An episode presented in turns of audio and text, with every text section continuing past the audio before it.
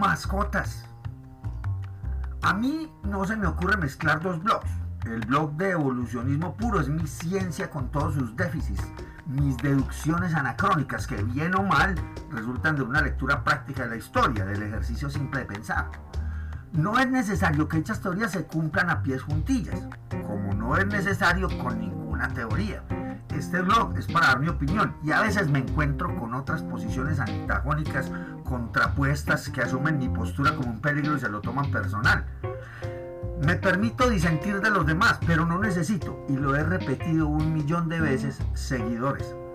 Ahora se me ocurre pensar en las mascotas, y debería hacerlo desde la evolución, pero esto es, repito, solo mi punto de vista. Me sacan de quicio las mascotas y la gente que las tiene.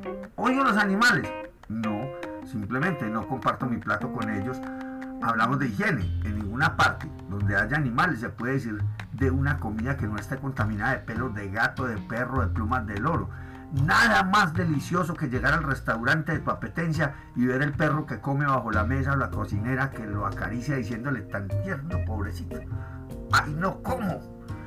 Llegar a la casa de unos amigos y verlos cómo acarician a la mascota, les soban la cabeza, se dejan la y luego te ofrecen un saludo o la cama para que pasen la noche. Ahí no duermo. La razón que se aduce para tener mascotas son varias. Miremoslas. Compañía. Bien. No dudo que un perro pueda ser buena compañía. La mejor compañía que puedo conseguir no solo me escucha, sino que me interpela y protesta. Las personas que buscan compañía en los animales deben sentirse muy solitarios y aparte de la humanidad y ser definitivamente asociales. ¿Cómo puede ser mejor compañía un animal que un ser humano? Y eso que yo valoro en extremo la soledad que me permite el acto de la creación en muchos niveles.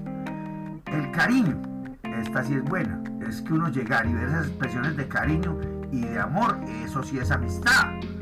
Sí he dicho muchas veces que los seres humanos dotamos de humanidad a lo que nos rodea, pero aunque no dudo que los animales sientan, la cosa en ellos es instinto. Acarician a quien les devuelve las caricias y a quien les da el alimento. Así los golpee de cuando en vez. Cámbiales el dueño, destételos y regálelos. No se van a morir, o por lo menos no de tristeza. Y no vayan a empezar con historias de perros que murieron al lado de sus amos o al pie de sus tumbas o que los siguieron después de muertos. Esas payasadas se ven, pero la estadística demuestra con números muy amplios mi punto de vista. Ahora hay que alimentarlos, cuidarlos, sacarlos a pasear y algunos exageran. Correas, gorras, sacos, botas, arneses. Los bañan en la calle con agua caliente y las espolvorean con talcos de olor y mejunjes.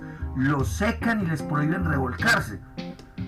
No todos están en este artículo y algunos en mayor o menor medida ni se parecen pero tener una mascota que reemplaza a un humano es un síntoma psiquiátrico. Hablarles a los animales es cercano a la esquizofrenia paranoide. Preferir la compañía animal a la humana es misantropía. Tratar a un animal como a un ser humano es humanización, por lo tanto desanimalización y por tanto maltrato animal.